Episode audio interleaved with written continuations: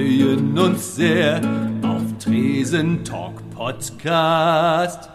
Und zwar im Pitcher. Tresen Talk! Im Rock'n'Roll Headquarter!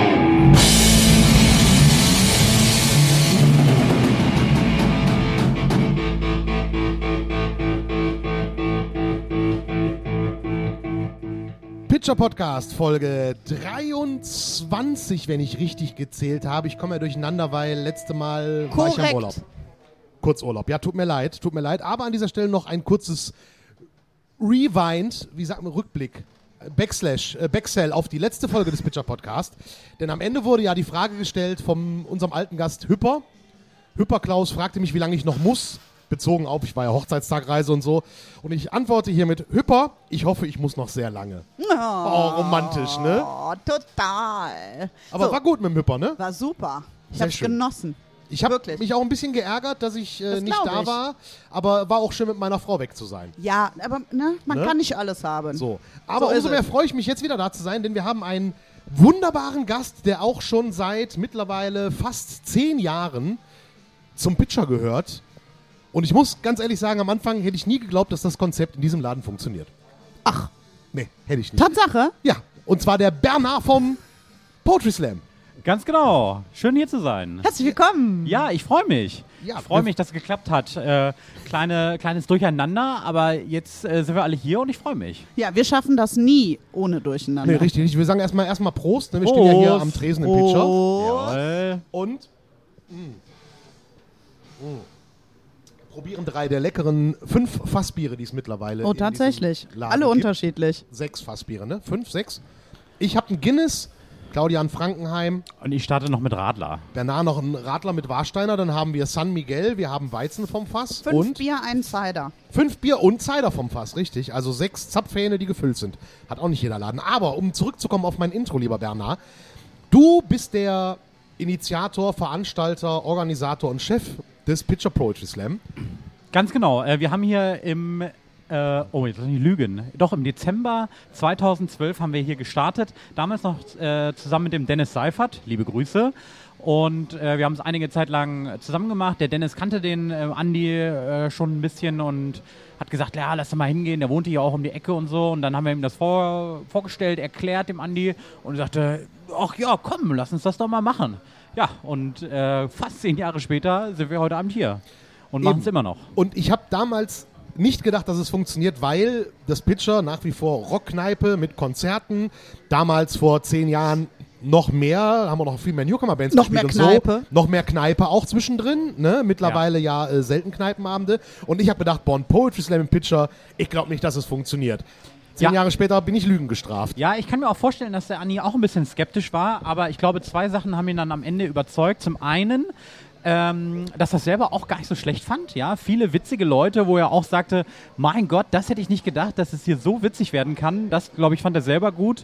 Und ein anderes äh, Aspekt, ähm, es kommen halt eben ganz andere Leute hier in den Laden, ja, und die noch nie, womöglich noch nie hier waren und das äh, bindet dann ja vielleicht auch noch mal längerfristig den einen oder anderen, der sagt, oh, Rock, das höre ich auch oder in die Richtung und deswegen ähm, hat er das gut und gerne und wir haben gut und gerne äh, zusammengearbeitet. Aber Bisher. hattest du denn schon vorher ähnliche Projekte oder bist du damit dann auch vor zehn Jahren hier gestartet?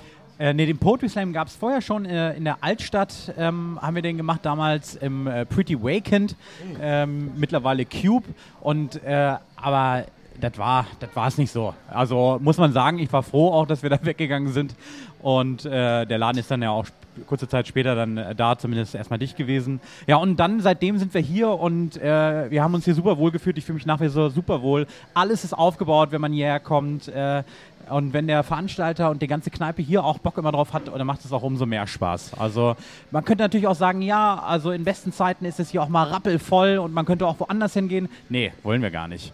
Also weil das ist wirklich hier äh, so mit den perfekten Rahmenbedingungen, also wir lieben es hier. Hast du denn vor zehn Jahren auch gedacht, im ersten Moment so, okay, passen wir mit dieser Veranstaltung wirklich in das Rock'n'Roll Headquarter? Passt das zusammen oder warst du, warst du selber auch skeptisch und hast du von Anfang an geglaubt, dass es funktioniert? Also ich wusste schon, dass es äh, gut funktioniert, weil es auch noch in, in der Altstadt hat es auch, waren auch viele volle Abende dabei und ich hatte auch keine Berührungsängste oder so. Ne? Ich dachte, klar, wieso nicht so? Ne? War ja auch noch zehn Jahre jünger, da sagt man, komm, lass uns loslegen. so, ne, da ist das kein Problem gewesen, äh, hier auch an die Stadt zu gehen. Und also, wir hatten echt viele, viele goldene Jahre. Also da hatten wir eigentlich äh, von zehn Veranstaltungen, die wir hier im Jahr gemacht haben, waren eigentlich acht ausverkauft muss Schön. man schon sagen. Also ist natürlich ein bisschen schwieriger geworden. Das hängt mit vielen zusammen. Äh, die, das Überangebot, Social Media funktioniert auch nicht mehr so gut mit Werbeplattformen. Na und Corona, davon braucht man ja gar nicht reden. wa? Ach, ja, meinst du? Mein, meinst du, das war äh, erschwerend dafür? Ja, ein bisschen, bisschen, könnte man so sagen. Ja. Ähm, kurz den Faden verloren, aber hier unter der Theke, weil der Boden schön sauber ist, auch direkt wiedergefunden. Ähm, ihr hattet ja in den letzten zehn Jahren auch schon Leute hier im Pitcher, die ja, ja mittlerweile ein sehr großes Publikum ziehen. Ja, ganz genau. Also ähm, ganz vorne zu nennen ist auf jeden Fall Thorsten Streter. Ähm, der äh, hat auch ähm, wir haben ja auch mal, der Dennis hatte damals ähm, ein Kamerateam mitgebracht und wir haben gute Videos von gemacht. Und ich glaube, es gibt ein, äh, ein Video bei YouTube vom Pitcher Poetry Slam, das hat irgendwie fast 200.000 Views, äh, eben von Thorsten Streter, äh, wie er hier auftritt. Ähm, genau, und der ist ja heute nun wirklich äh, über die Lande bekannt und so weiter. Und der hat auch auf Poetry Slam, ange äh, Poetry Slam Bühnen angefangen. Und ähm, wir hatten damals einen guten Draht zu ihm und haben ihn gut und gerne äh, hierher genommen und so. Und ja, also er ist da, wo er jetzt ist, auf jeden Fall zurecht. Also das hat damals schon hier äh, die erfolgreichen Abende mit ihm gezeigt, auf jeden Fall für die Hörer von uns, die jetzt eigentlich gar keine Ahnung haben, was denn genau Poetry Slam ist. ich melde mich. Ja, finde ich es einfach, gerade jetzt so einen Thorsten Sträter zu nennen, würde ja jetzt heutzutage jeder den Titel Comedian verpassen wahrscheinlich. Ne? Wo ist denn da genau der Unterschied erklärt zwischen Poetry Slam und Stand-up-Comedy? Also es gibt da auf jeden Fall äh, Schnittmengen. Ähm, Poetry Slam ist schon auch immer eine Art von offener Bühne. Also natürlich wird hier nicht gesungen, aber ähm, es werden halt Texte vorgelesen und wir schauen nicht vorher in die Texte rein als Veranstalter, äh, sondern wir ähm, wissen einfach, hey, komm, äh, komm vorbei und liest deine Texte. Und genau, da gibt es einige, die sehr witzige Sachen machen äh, und eben sehr in den Comedy-Bereich gehen und andere machen halt eher so ein bisschen nachdenklichere Sachen oder wir sagen auch gerne Spoken Word. Das hat dann so ein bisschen so eher was Redenartiges. Manchmal geht es auch so ein bisschen in Richtung Rap und das kann sehr unterschiedlich sein. Ja, das ist mir nämlich aufgefallen, dass die, wenn ich mir mal Poetry Slam angeguckt habe, waren die immer alle in so einem gewissen Flow. Genau. Der wirkt manchmal aber auch sehr anstrengend. Ja, absolut. Das ist ja auch, was viel kritisiert wird. Und wenn es Parodien gibt, dann wird immer dieser Poetry Slam äh, Rhythmus her äh, hervorgeholt. Ja.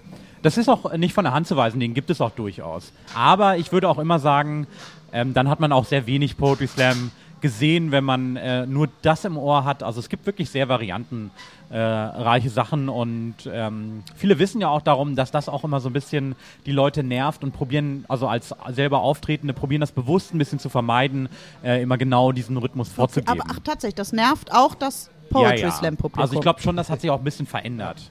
Ja. Ähm, dass sich die, äh, also das Publikum einerseits, wenn die das zu viel hören, kommen sie natürlich nicht, nicht mehr so gerne, aber auch die auf der Bühne sind, wissen natürlich darum, dass das nicht mehr so funktioniert mhm. ne? oder vielleicht auch gerne mal nervt und probieren bewusst so ein bisschen da auch gegenzusteuern und ihre Texte ein bisschen anders vorzutragen. Okay. Gut, ist halt so Kunstform ist ja vielleicht ähnlich wie Musik. Ne? Äh, jahrelang spielen alle den gleichen Musikstil irgendwie und ja. dann verändert man sich. So ändert sich dann halt auch der Rhythmus bei einem Poetry Slam vielleicht. Dass es da auch so Trends gibt. Ist das so?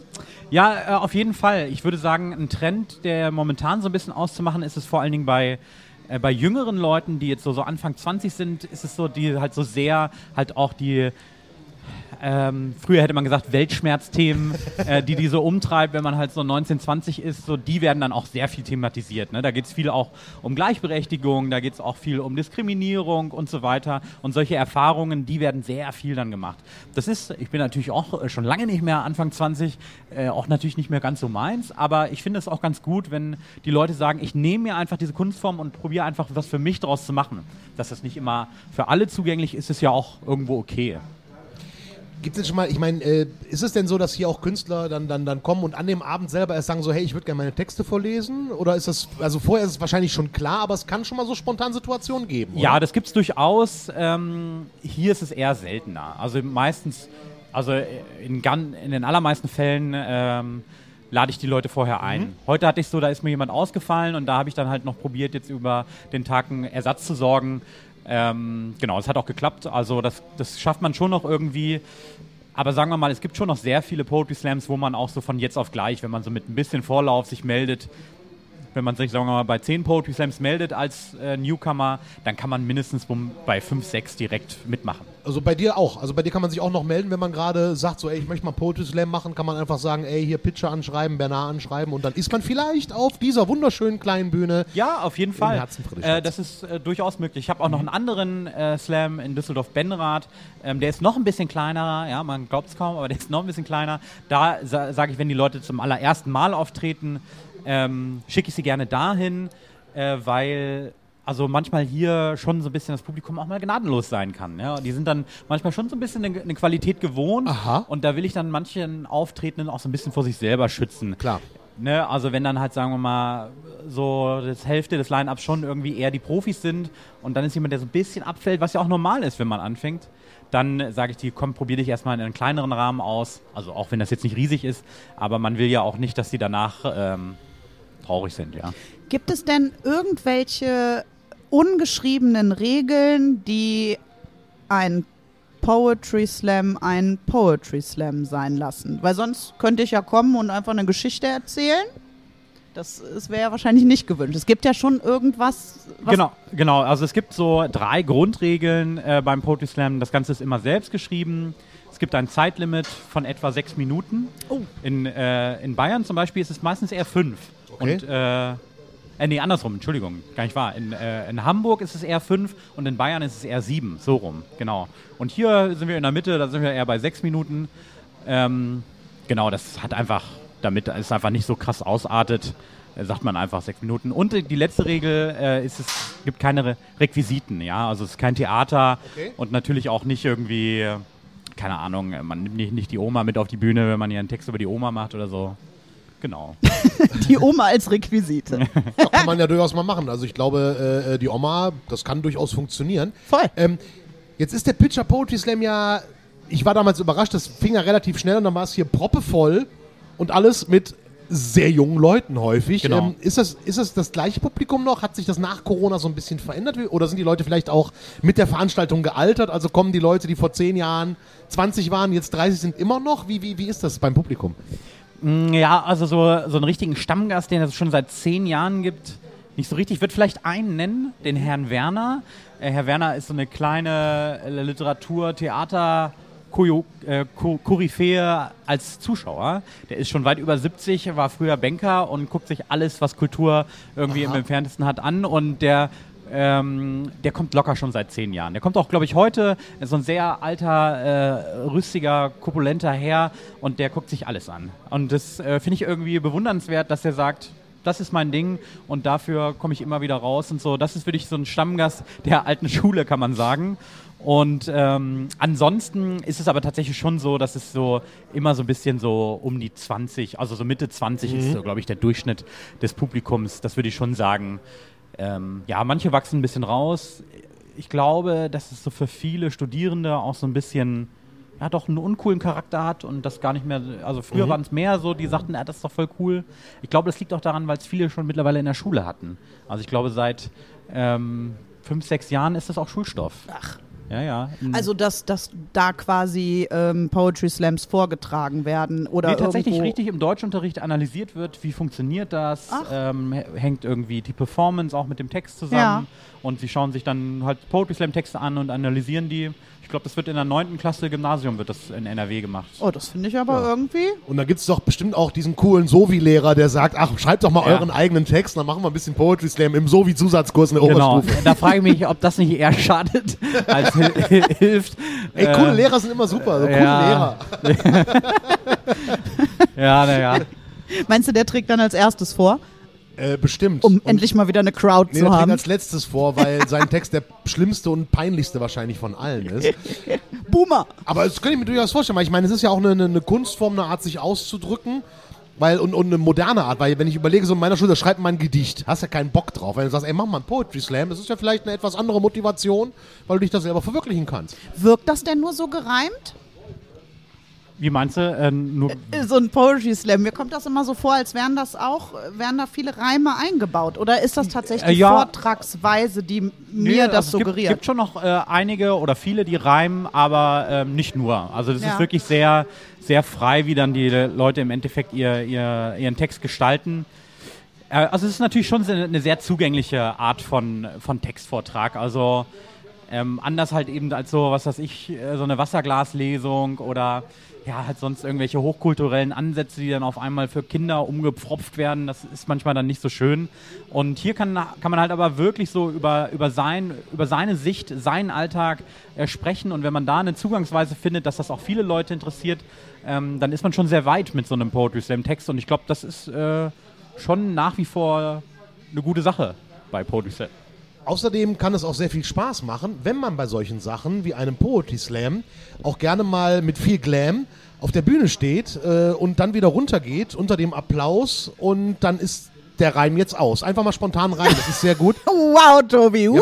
mir, mir fiel spontan diese eine Tatortreiniger-Folge ein, wo Ja. der eine Typ war, der nur gereimt hat. Ja, und ja, seitdem genau. liebe ich sowas. Ja, nur im Zweifel sagst du Orange und dann bist du raus. Ähm, aber man merkt, dass du total für diese, diese, diese Szene und dieses Projekt wahnsinnig brennst. Wie hart waren für dich die letzten zwei Jahre? Ähm, ja, das war schon natürlich eine blöde Zeit. Also ich bin auch äh, selber Freiberufler und arbeite sonst immer von zu Hause aus, also auch vor Corona.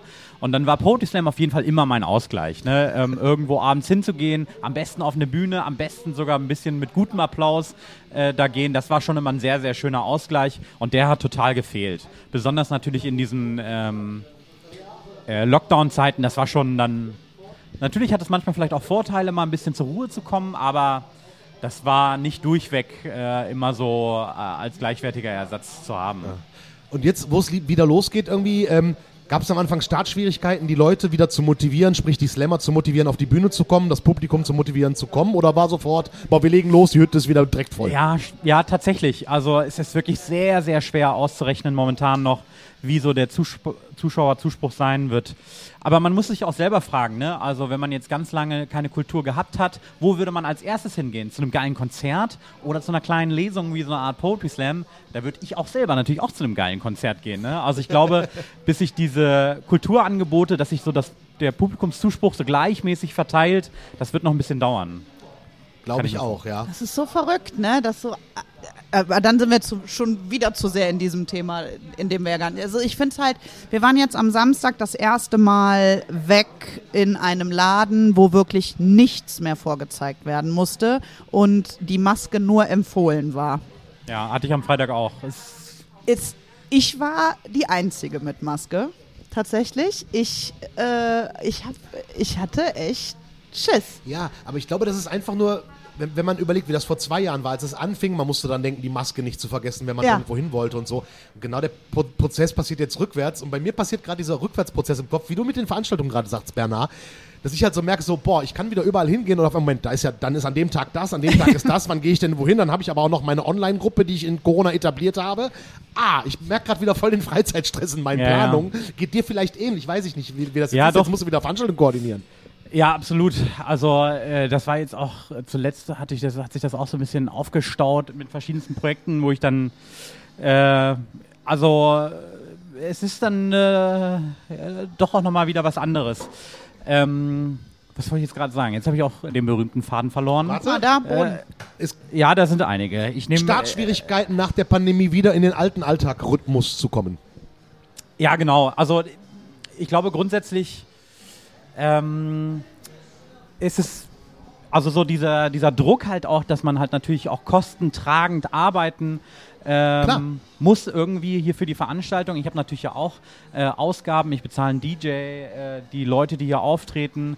Ähm, das äh, ist dann schon so ein bisschen was anderes. Und da, deswegen habe ich auch, und das habe ich dem Andi jetzt auch noch gar nicht erzählt, aber ähm, eine Förderung beantragt und auch bekommen, um Ah. eben äh, da so ein bisschen unabhängiger von arbeiten zu können hier bei der Stadt Düsseldorf. Ähm, habe ich die beantragt und dann kann man hier auch wirklich sagen, so, hey, jetzt kann ich euch auch fair bezahlen. Äh, dann, also, ne, wenn man dann halt irgendwie, keine Ahnung, mit 100 Leuten rechnet und dann kommt doch nur 70, ähm, dann ist immer so, du, sorry, ich kann dir nicht mehr geben und so weiter. Das ist immer einfach irgendwann blöd und jetzt bin ich froh, äh, dass ich da auf jeden Fall jetzt immer so eine, eine feste Gage zusagen kann und äh, muss man ja auch mal aus der Seite sehen, also es natürlich kann man jetzt hier von solchen Gagen hier in so einem kleinen Club nicht leben, ne? aber darum geht es nicht. Es geht immer nur, dass es auch so eine faire Geste ist und das finde ich auch irgendwie wichtig. Nee, und Aufwand ja auch. Genau, Ne? genau, ja. Und äh, das dann halt immer wirklich von, äh, von den zehn unentschlossenen Studis abhängig zu machen, ob man da irgendwie halbwegs Ja, kostentragend arbeitet. So, deswegen finde ich das äh, ähm, eigentlich ganz gut, dass ich jetzt hoffentlich auch so ein bisschen sicherer planen kann. Aber voll wäre natürlich trotzdem geil. Wie war das denn, wie war das denn mit den, mit den Slammern? Also als es wieder losging und du wieder sagen konntest, so hey, ich könnte wieder einen Slam planen, äh, ich rufe mal an, wer will. Gab es da auch, gab es da vielleicht auch Leute, wo du gesagt hast, die hast du angerufen und haben gesagt, so, ey, ich slam nicht mehr, ich habe jetzt in Corona einen normalen Ja. Job angefangen, ich bin jetzt beim Finanzamt oder was auch immer. Also es gibt tatsächlich von einigen, wo ich weiß, dass sie tatsächlich jetzt wieder so einen sichereren Job erstmal genommen haben und das, wenn überhaupt, noch nebenbei machen. Okay. Ähm, aber man hat trotzdem natürlich schon so immer so ein bisschen Kontakt gehalten. Man sieht da ja dann heutzutage schnell über die sozialen Medien, was die anderen so treiben. Ähm, und es gibt schon noch genug. Aber so ein bisschen hier und da, äh, so es gibt dann so eine Art Nachwuchslücke. Ja, okay. Also man, also ich trete ja auch selber auf und bin dann früher auch immer öfter mal rumgekommen hier so im Umkreis oder auch woanders, aber im Umkreis kann man dann auch mal so Leute sich angucken und denken, ach Mensch, der ist doch nicht schlecht, den frage ich mal, ob er nicht auch im Pitcher kommen will. Ähm, da ist tatsächlich so ein bisschen so eine Lücke. Also so, die ich momentan einlade, äh, die haben es schon auch vor über zwei Jahren schon gemacht. Ah, Okay. Ja. Also bist du auch, wenn du selber auftrittst, scoutest du gleichzeitig Leute für deine Veranstaltung? Ja, auf jeden Fall. Ich denke, das ist in der Musikszene ja bestimmt auch nicht anders. Wenn man dann mal auf einem Festival ist, dann guckt man sich auch mal so ein 15 Uhr Band an äh, und dann denkt man, ach Mensch, so äh, da könnte man ja vielleicht mal irgendeine Connection herstellen. Klar. Und so ist es auch nicht anders, halt nur eben Ja. im Kleinen, ja. Ähm, das durchaus. Jetzt sagtest du gerade, du bist Freiberufler, aber was ist denn dein Hauptberuf? Also, äh, Äh, ja, ich bin äh, auch äh, Redakteur. Ähm, ich schreibe Quizfragen äh, fürs Fernsehen. Ähm, für Gefragt gejagt hauptsächlich. Das ist eine Sendung, die läuft in der ARD. Mit Ah, dem was? Herrn Jacobi. Ganz genau, mit Herrn Jacobi. so, Herr Jacobi. Mit den Jägern. Ähm, genau, und das mache ich jetzt auch schon äh, über sechs Jahre. Genau, ja, tatsächlich. Das ist auch krass. Das heißt, du weißt unheimlich viel oder vergisst du das dann direkt wieder, wenn du die Fragen geschrieben hast? Ja, ich weiß schon natürlich schon ein bisschen was, aber ähm, ich bin jetzt sicherlich nicht so ein guter Quizzer wie diese Jäger bei Gefragt Aber gejagt. das heißt, mit dir auf der Couch sitzen und Quiz gucken macht gar keinen Spaß, weil du die Antworten schon kennst. Ja, ja, also bei Gefragt gejagt vielleicht, aber ähm, ja, ach, genau. Aber es ist, äh, also ich muss auch wirklich sagen, also die Fragen, die ich selber geschrieben habe, alle könnte ich davon auch nicht mehr beantworten. Okay. Also es sind doch mittlerweile schon fast 12.000 Quizfragen, die ich geschrieben habe in den letzten Jahren. Und da wüsste Ja. ich wahrscheinlich drei Viertel noch, würde ich tippen. Das ist aber schon viel, finde ich. Jetzt verlassen wir mal kurz den Poetry Slam und kommen zu deinem anderen Job. Denn mich interessiert jetzt ganz persönlich, wie sieht denn so ein Arbeitstag von dir aus? Ja, erstmal eine Stunde Gute lang. Frage. Gute Ja. Frage. A, B oder C? Genau. Ja, Fragen über Fragen, ja. Nee, erstmal setzt man sich wie jeder andere vermutlich auch einfach vor den, äh, an den Schreibtisch und überlegt erstmal, oh mein Gott, was soll ich denn jetzt, was soll ich. Also diese kreative Arbeit, die fluppt natürlich nicht immer sofort, ne? Ja. Und da denkt man sich immer, was soll man noch schreiben? Es, es geht eigentlich, äh, immer hat man irgendwann am, am Tag genau diese Phase, wo einem irgendwie gar nichts einfällt und man wieder auf Spiegel Online geht und denkt, oh, so, ja, also es ist manchmal schon natürlich auch so ein bisschen schwierig, so in so einen Mut zu kommen. Das ist, glaube ich, wie gesagt, bei allen, die so kreativ arbeiten. Ähm, aber es ist halt letztlich viel so ein Recherchejob. Also Ja. viel geht tatsächlich trotzdem über Nachrichten äh, schreiben und lesen. Äh, keine Ahnung, ich habe jetzt neulich gelesen, Matthias Reim hat sein siebtes Kind bekommen. Da kann man mal eine Quizfrage zu machen. Also sieben Kinder hat jetzt nun wirklich nicht jeder. Ich glaube von drei Frauen oder so. Aber ähm, genau, da und dann denkt man so, ach ja, sieben Kinder, da frage ich doch mal nach. Und das ist so ein typisches Wissen, was ich mir dann aus einer Nachricht er, erarbeitet habe. Und dann aber halt so viel so Listenwissen, sage ich mal, im, im, im besten Sinne. Also James Bond-Filme, Hauptstädte, natürlich sowas, so, das sind so Klassiker, ne? Und da, wo man dann einfach so systematisch auch so ein bisschen durchgehen kann, ah, okay, das klingt vielleicht interessant. Ähm, und dann äh, erarbeitet man das daraus. Also, genau. vor allem diese Matthias Reim-Geschichte, da, da kannst du ja direkt irgendwie direkt einen ganzen Fragenkatalog draus basteln. Ne? Wie viele Kinder hat er?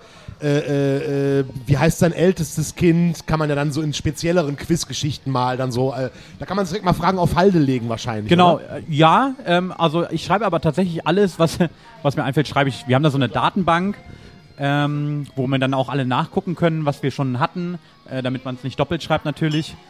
Ähm, genau, und was man immer so ein bisschen vergisst, man braucht grundsätzlich bei Quizshows eher leichte Fragen. Klar. Ja, also an schweren Fragen mangelt es gar nicht. Da gibt es genug richtig schweres Wissen. Ähm, aber so, wo man so denkt, ah, das wissen viele oder könnten viele wissen. Also kennst du dich auch in der Gala und der Bunten ziemlich gut aus? Ja, äh, auf Gala äh, bin ich regelmäßig und die haben wirklich eine richtig gute Star-Datenbank. Das ist wirklich echt, äh, da ist Ja. Hinz und Kunz aus Klatsch und Tratsch äh, vertreten. Also wenn du mal Trash-TV brauchst, dann kontaktierst du mich. Ja, das sind auch immer so Bachelor und äh, äh, DSDS, alles. Das Die Matthias Reim hätte ich dir gleich sagen können. Zur Geburt dieses Kindes wollte er nicht mit rein, weil er hätte es nicht ertragen, diese Frau leiden zu sehen. Ja, stimmt, stimmt. Genau, ja, jetzt, wo du es sagst, er hat es wirklich. Hab ich gelesen. Mein Gott, ey. Matthias Reim. Entschuldigung, Tobi, Lass guck meine nicht. Frau in Ruhe. Er sagt bloß, hast du einen Stich. Ich, ich kann diesen, ich kann bei Matthias Reim einfach nicht anders Matthias denken. Reim in Flammen. Ja. Oh, Hey, Matthias. Reim Flammen klingt auch sehr gut. Ähm, aber da ich wie wird man Quizfragenautor? A, man guckt Fernsehen und denkt sich, hey, ich kann das auch. B, man wird morgens wach und denkt sich, boah, ich werde Quizfragenautor. Oder C, mir ist kein besserer Beruf eingefallen. Ja, in dem Fall ist es eher D. ähm, ich bin äh, da über meinen Bruder dran gekommen. Der schreibt auch Quizfragen fürs Fernsehen. Äh, wir sind wahrscheinlich die einzigen Brüder der Fernsehgeschichte, die äh, beide Quizfragen schreiben. Geil. Ähm, der schreibt vor allem für Wer wird- Wer wird Millionär. Und das ist halt so eine Firma, die, die das macht. Und ähm, als ich noch Student war, ähm, habe ich da als eben so als Hilfskraft mitgearbeitet. Und nach Ende meines Studiums hat mein Bruder mir einen Tipp gegeben, äh, dass die Firma jemanden sucht ähm, für oder das gefragt gejagt jemanden sucht. Und dann habe ich da ein paar Beispielfragen, Lebenslauf und eine E-Mail geschrieben und dann hatte ich den Job. Okay, also Tipp für Stadt, Land, Toll. Fluss, Beruf mit Q, Quizfragenautor. Ja, Mega. sehr richtig. Aber Damit cool. gewinnst du jede Runde. Ja. also Ja, die Kuhrunde. Ja, vor allem, dass es das irgendwie wirklich. geben muss, ist schon klar, aber dass es wirklich ein Beruf ist, von dem man leben kann, war Ja. mir gar nicht so bewusst. Aber natürlich, klar, nat die muss es ja geben, so. Ja. Aber das echt, das finde ich total spannend, Und Bernhard. auch wie, äh, Geil. also ich habe jetzt schon einen Knoten im Kopf bei den Vorstellungen. Wie viele Fragen am Tag musst du denn schreiben? Hast du da so eine Vorgabe? Nee, ich setze mir aber selber immer so ein Pensum. So, momentan ist das gar nicht so doll. Zehn Fragen pro Tag äh, schreibe ich so momentan. Ähm, genau, aber zu Anfang äh, habe ich, da ich so locker 24 pro Tag geschrieben. Das würde ich aber heute auch nicht mehr schaffen. Also, weil halt mittlerweile schon so viel gefragt wurde, muss man wirklich sagen. Aber es hat sich auch ein bisschen verändert mit, den, mit der Produktion, dass wir da gar nicht so mega viel pro Tag schreiben müssen, sondern es hat sich so ein bisschen ausgedehnt halt über einen längeren Zeitraum. Wie ist das denn, wenn man als Quizfragenautor so an andere Quizsendungen sich vielleicht mal anguckt? Macht man ja wahrscheinlich auch wegen Inspiration auch. Ähm, und wenn man dann äh, RTL Mittagsmagazin anguckt und dann die Fragen da sieht äh, äh, und man, man sich denkt, äh, A, die Fragen sind total bescheuert oder B, Currywurst. Äh, da, da, da denkt man sich doch auch so, Alter, oder? Ja, ja, das ist halt so, heute würde man bei einem Artikel wahrscheinlich sagen Clickbait. Ne? Ja, also genau, das ist wirklich so, so bescheuert gemacht, dass man wirklich denkt, oh, da muss ich doch jetzt anrufen, ja. Ich weiß das. Und das sind halt natürlich dann, äh, äh, genau, ne, so das bestimmt, also es ist ja auch so ein Klientel, was dann halt bei äh, äh, Punkt 12 angesprochen wird, ähm, um da irgendwie die Leute zum Anrufen zu animieren. Aber es ist ja, glaube ich, wenn ich es richtig in Erinnerung habe, die erste ist immer so richtig bescheuert einfach und, Und die dann zweite ist dann unmöglich. immer so, so Weil es dann, richtig wie heißt der Drittgeborene von Ja, ja. Matthias Reim? Genau. Ja, die 100.000 Euro Frage Ja, ist genau, immer richtig. unmöglich. Ach, schade, so ein Ärger. Ja, aber, aber das ist total spannend. Kommen wir nochmal zurück zum, zum Poetry Slam, weil du moderierst den Poetry Slam ja auch. Genau. Und Moderator sein, ich kenne das selber von der Bühne, ist nicht immer ganz einfach. Und gerade wenn man bei so einem Poetry Slam vielleicht so eine Wundertüte hat, da ist ein Künstler, den man vielleicht nur einmal gesehen hat, und dann tritt er auf und der Text ist. Gibt es ja sicherlich auch, dass der Text dann eher so. Okay ist. Ja, okay, im pädagogischen Sinne von hast du gut gemacht. Die Sonne hat zwar keine Augen, aber schönes Bild. Ähm, wie geht man damit als Moderator, um, wenn man sowas dann hat? Das ist schwierig. Ja, man, also wir sind natürlich auch zu so einer Neutralität angehalten. Ähm, also das habe ich ja noch gar nicht erwähnt. Ähm, das Publikum bewertet das ja auch immer, die, die, den Vortrag äh, mit Wertungstafeln zwischen 1 und 10. Und ähm, genau, da, wir sind dann immer neutral und machen immer das gleiche glückliche Gesicht danach. Ähm, ja, aber man merkt das natürlich schon. Also, das sind so die ersten 30 Sekunden, da denke ich dann manchmal schon, er hat sie verloren. Also, ne, der Vortragende hat das Publikum verloren, das kriegt er nicht mehr wieder jetzt.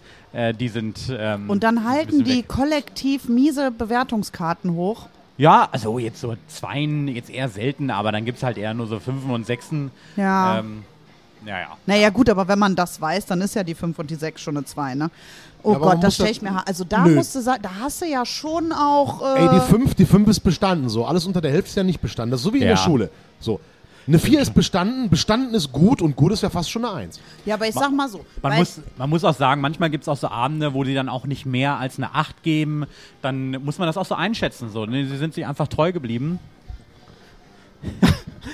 sie, sind sich, sie sind sich einfach treu geblieben äh, mit ihren Bewertungen. Ich sag denen auch immer zu Anfang, eure erste Wertung ist die Eichwertung, daran müsst ihr euch im Abend Ja, okay. orientieren. Ne? Also das kann dann auch schon mal sein und dann kann im Endeffekt eine 6 auch gar nicht mehr so schlecht sein, wenn das Publikum sich eben halbwegs treu bleibt.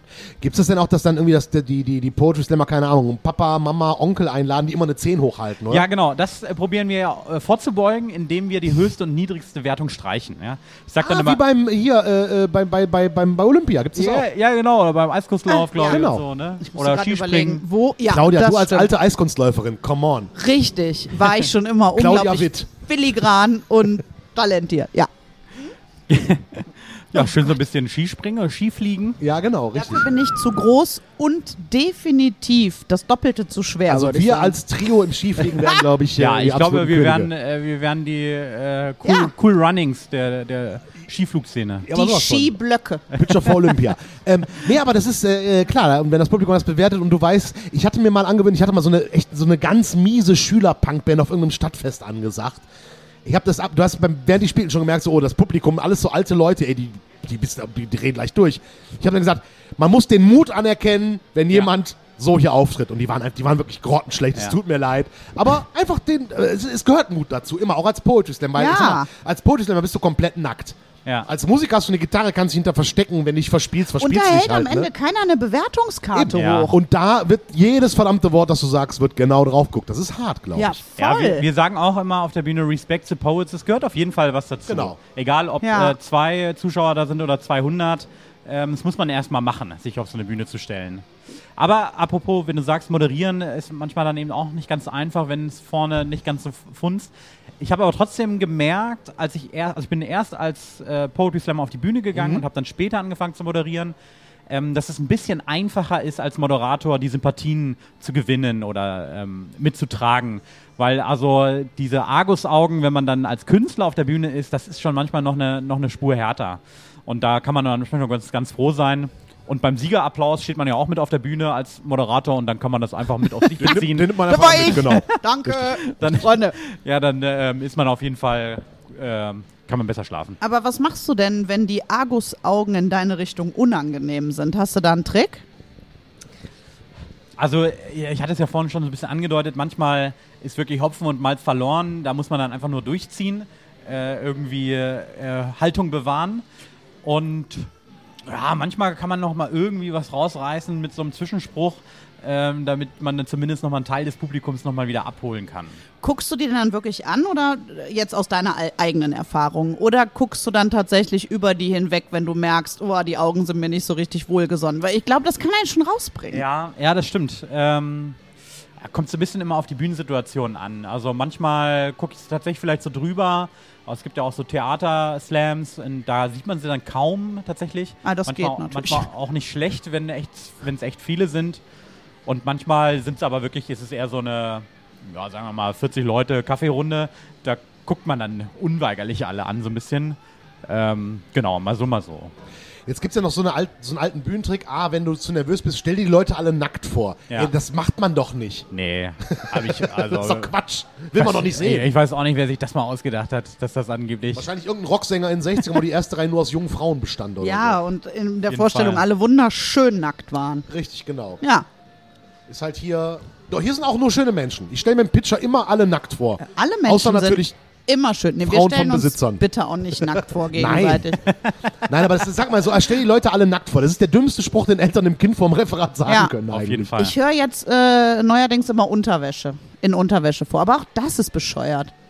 In Unterwäsche vorstellen. Ja, auch das ist. Ich meine, was macht die Leute ja nicht weniger gefährlich? Also ich habe in einer Rammstein-Doku hat Till Lindemann gesagt, dass er auf großen Konzerten komplett über die Leute hinweg guckt und sich ganz am Ende ein Bild, ein Hey, irgendwie einen Punkt sucht und den anguckt. Till Lindemann steht aber auch ungefähr 300 Meter von, von den meisten weg. Aber ist nicht schlimm. Ist auch nicht schlimm. Begrüßt ruhig deine Gäste. Ist ja Genau, ein Tresentalk. Der soll ja auch genauso ablaufen wie ein trudeln Gespräch ein. an der Die Theke. erste Podyslammer ist da. Ah. wir- Der Äh, nächste? Andi, hast du den. Der, hab ich den. Ich, Jetzt wird, ja, wir müssen den noch so ein bisschen regeln. Hast Bescheid gesagt, stand aber auch, glaube ich, drauf. Genau, So, sehr gut. sorry. Okay, ja, ja nee, Sorry. die Künstler, ist, äh, du brauchst dich nicht zu entschuldigen. Das ist ja genau die Situation, die wir beim Pitcher-Podcast Tresentalk Hey, lieben, wenn dann Leute ankommen und äh, äh, dann auch sagen. den Gast umarmen und Hallo sagen. Das ist doch sehr schön. Ähm, jetzt ist ja, ich sag mal, wenn man jetzt eher an so, ich nenne es jetzt mal Kleinkunst, das Ja, ist, ja, ist ja Kleinkunstszene. Da würde man ja, wenn man ehrlich ist, denkt man eigentlich hier in der Gegend eher an Köln. Da ist die Szene ja einen Tacken größer und so weiter. Aber ich habe in den letzten Jahren vor Corona auch gemerkt, dass in Düsseldorf da eine unheimlich lebendige Szene existiert, die sich gar nicht hinter der Kölner verstecken muss, zwangsweise. Ja, absolut. Also als ich auch mit Slam angefangen habe und dann eben auf der einen oder anderen Bühne mal war und man sich und ich mir dann so dieses Bühnenprogramm so anschaute und dachte so, wer sind denn diese Menschen? So, also nicht im Sinne, weil ich jetzt ignorant äh, war, sondern man kriegt das manchmal gar nicht so mit, was alles Ja. passiert. Überall auf Bühnen so, da sind echt Leute und da gehen ja auch Leute hin offensichtlich, sonst würde es ja nicht stattfinden. also das hab, da war ich dann echt, als ich angefangen habe, manchmal echt überrascht, was da so alles los ist. Und du hast aber recht, also es gibt echt auch viele äh, Bühnen, wo ich auch selber noch nicht war, die machen dann mehr Comedy und so. Ähm, also da gibt es schon einiges. Ne? Und es gibt ja hier in Düsseldorf ist es ja so, das Zack ist ja so ein bisschen das äh, große Feigenblatt der Alternativkultur. Die machen auch schöne Sachen, ja, keine Frage. Aber wenn man immer sagt, ja, was gibt es denn eigentlich noch sonst noch so neben dem Mainstream, dann sagen immer, ja, Zack und so weiter. Aber es gibt natürlich auch viel darüber hinaus. Und manchmal verschwindet das so ein bisschen dahinter und da muss man manchmal so ein bisschen genauer suchen. Aber wenn, wenn man äh, genauer hinguckt, gibt es echt viele schöne Sachen. Ich war tatsächlich mal, das war jetzt kein Poetry Slam, aber die Location war halt so abgefahren. Ich war tatsächlich mal auf so einem Comedy-Abend ähm, im Chateau Rix.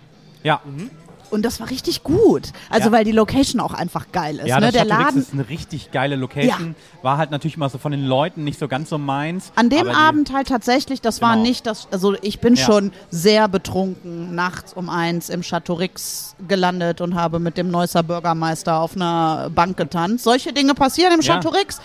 Äh, und auch sonst gebe ich dir recht, ist das Publikum, mh, äh, ist halt Oberkassel. Ähm, aber diesen Comedy-Abend da fand ich richtig gut. Wie ist eigentlich der aktuelle Stand da im Chateau Rix? Ja, Äh, eben.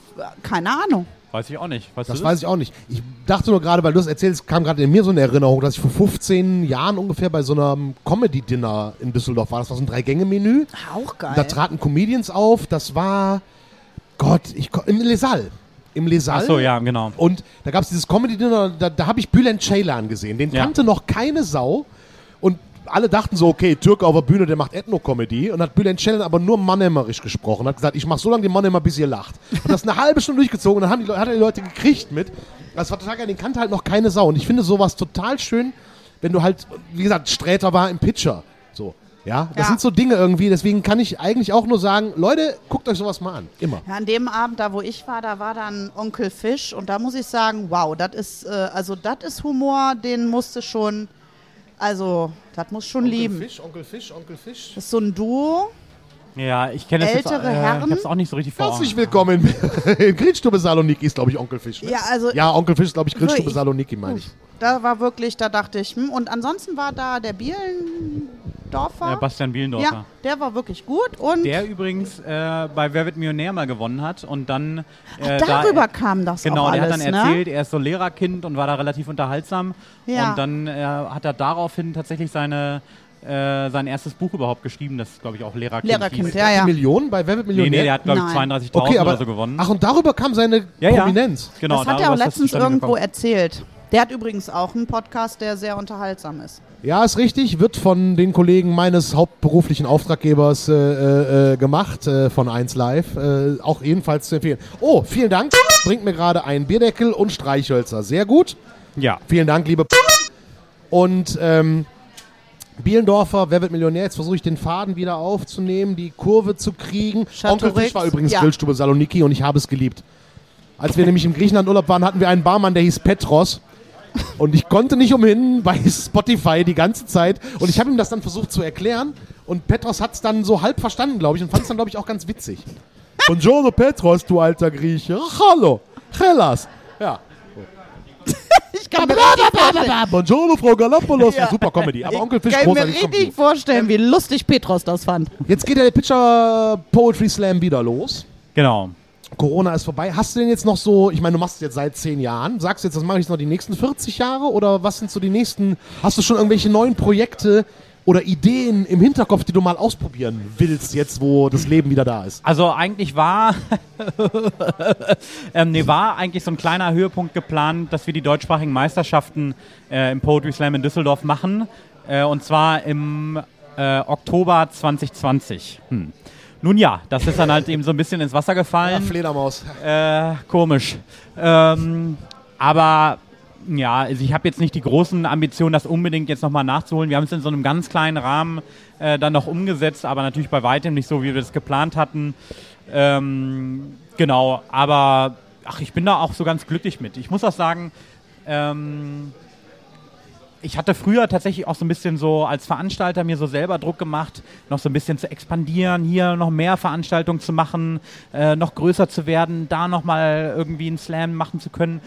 Aber mittlerweile lasse ich das eher so ein bisschen auf mich zukommen. Also ich mache das super gerne. Ich liebe das, ähm, hier die Leute zum Lachen zu bringen als also ich, ich nicht selber als Moderator, aber wenn man den Leuten einen guten Abend bereitet, das liebe ich nach wie vor sehr.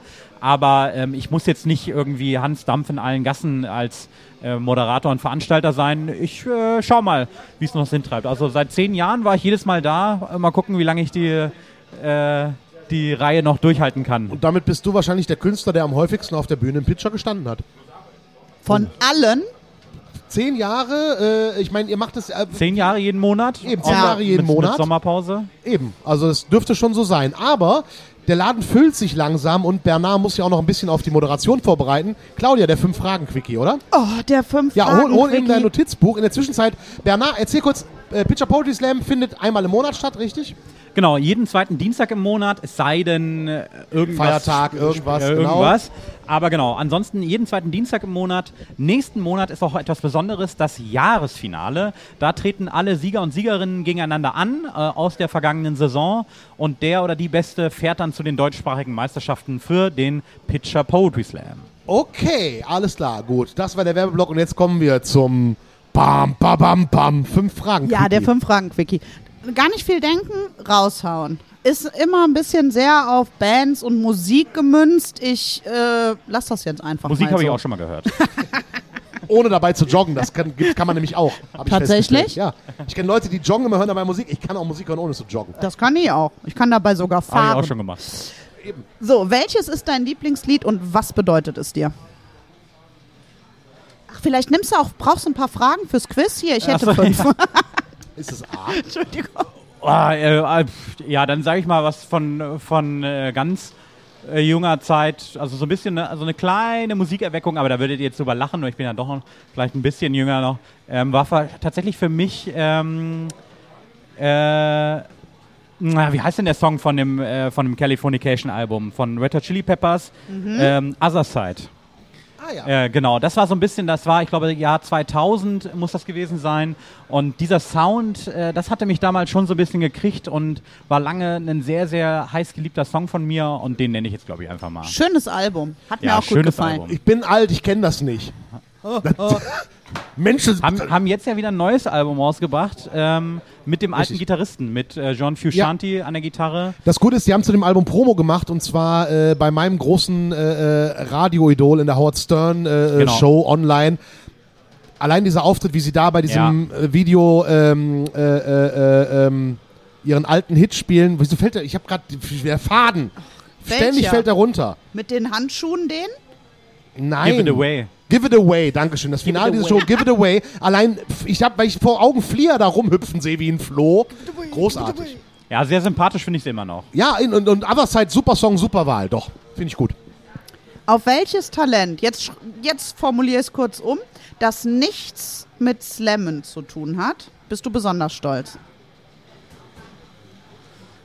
Steuererklärungen machen zu können. Das kannst du wirklich? Richtig gut? Ja, Das tatsächlich. hätte ich jetzt hier nicht gesagt. Du wirst jetzt Anfragen kriegen vielleicht. Eben, jeden zweiten Dienstag im Monat kommt im Pitcher vorbei, bringt euer Programm. Also so, ich schreibe natürlich auch so ein bisschen noch äh, ähm, literarisch in anderen Zusammenhängen, aber dachte ich, nee, komm, egal. Steuererklärung mache ich tatsächlich manchmal, also was heißt, ich mache es ganz gerne.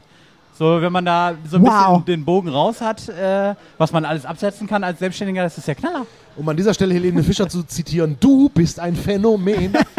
Unglaublich. Aber wobei, ich kann das verstehen, weil mittlerweile, je mehr ich davon verstehe, desto lieber mache ich es auch, weil immer noch so, ah, da ist noch was irgendwie. Ja, ja. Vor allem, wenn das Finanzamt dich dann, du, du einen Widerspruch einlegst und dann dem Finanzamt erklärst, wo die den Fehler gemacht haben und die dann sagen müssen, ha, scheiße, du hast recht. Ist mir Sorry. letztes Mal passiert und da war ich echt so, so, haha. Das ist toll. Wo würde man dich an einem freien Tagabend treffen? An einem, äh, nochmal, an einem An einem freien. Wenn du abends oder über Tag frei hättest, wo würde man dich da am ehesten antreffen? ähm, im Billardforum am Worringer Platz an der Theke. Also nicht zum Billard spielen, sondern an der Theke. Ja, ja, Billard spielen. Okay, äh, was ist die letzte Sache, die dich richtig beeindruckt hat? Ah, da muss ich mal kurz überlegen, die mich richtig beeindruckt hat. Äh,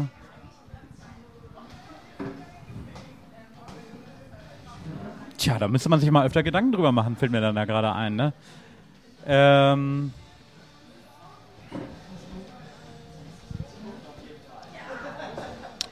tja.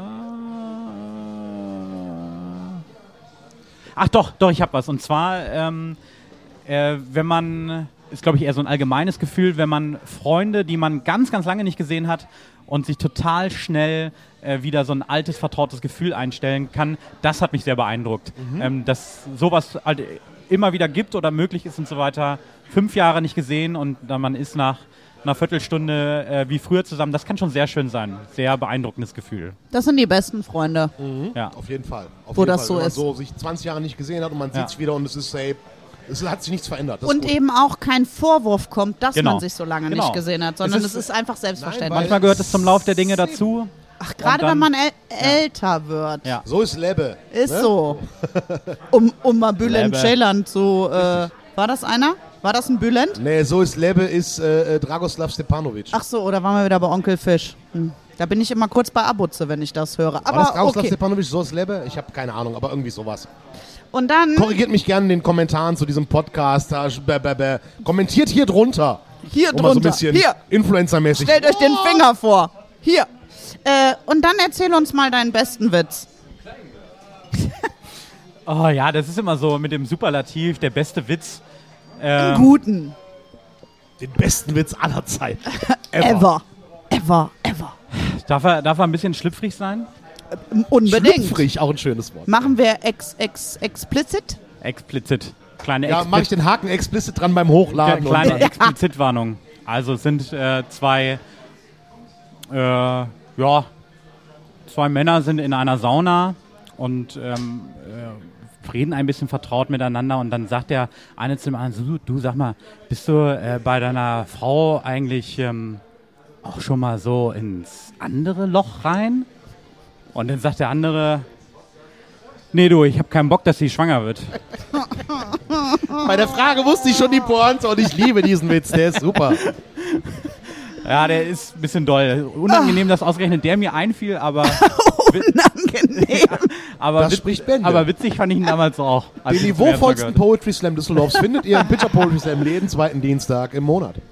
Genau. Oh Mann, ey. Nein, auf der Bühne wird er ihn, glaube ich, nie erzählen. Ja, wahrscheinlich ähm, ist es jetzt vorbei mit meiner Karriere. Ja, das Witz. war's, Bernhard. Das Mit war's. Anal-Witzen. Ist die Karriere jetzt A vorbei, B im Eimer, C erledigt oder D Am nimmt sie erst. Ah, nee. Oh! Nee, andererseits leben wir ja auch irgendwo in Sex-Positive-Zeiten. Das ist da schon okay. Man, man lebt sich einfach aus. Ne? Ja, wir dürfen. So, so Alle. klar. Alles. Richtig. Eben. Eben, super. Wunderbar. Bernhard, vielen Dank, dass du spontan äh, die Zeit hattest, äh, Super. für uns äh, im Pitcher-Podcast als Gast einzuspringen. Hat sehr viel Spaß gemacht, dir Ja, äh, mir zuzuhören. auch, mir auch. Total. Und viel Spaß gleich beim Poetry Slam. Ja, vielen Dank. Ja. Und Claudia, wir haben demnächst wieder ein Date. Ne? Wir haben ein paar Dates. ein paar Dates. Wir jetzt geben so. Gas. Ja. Genau, wir geben jetzt Gas. Ihr wisst ja, der Podcast startete vor Corona, also vor den allen Podcasts. Ähm, Stehen wir ein bisschen, aber jetzt geben wir Vollgas und freuen uns, wenn ihr uns äh, liked, teilt, euren Freunden erzählt äh, und uns auch gerne Kommentare Bewertet. schreibt, Anregungen gibt, uns bewertet. Fünf Natürlich Sterne. nur positiv, mindestens fünf oder sogar sechs Sterne. Ja. Geht das? Nein. Ähm, nein. Ähm, teilt uns gerne weiter, äh, sagt, äh, dass es uns gibt und schaltet uns ein. Das Wenn es schön. wieder heißt, Pitcher Podcast. jetzt könnten wir auch das Intro wieder als Outro einspielen. Vielleicht mache ich Das das. stimmt. Ja, thanks for having me. Es hat Bau viel Spaß ein. Ja, gemacht. vielen Dank. Macht's Danke. gut. Tschüss. Auf Wiedersehen.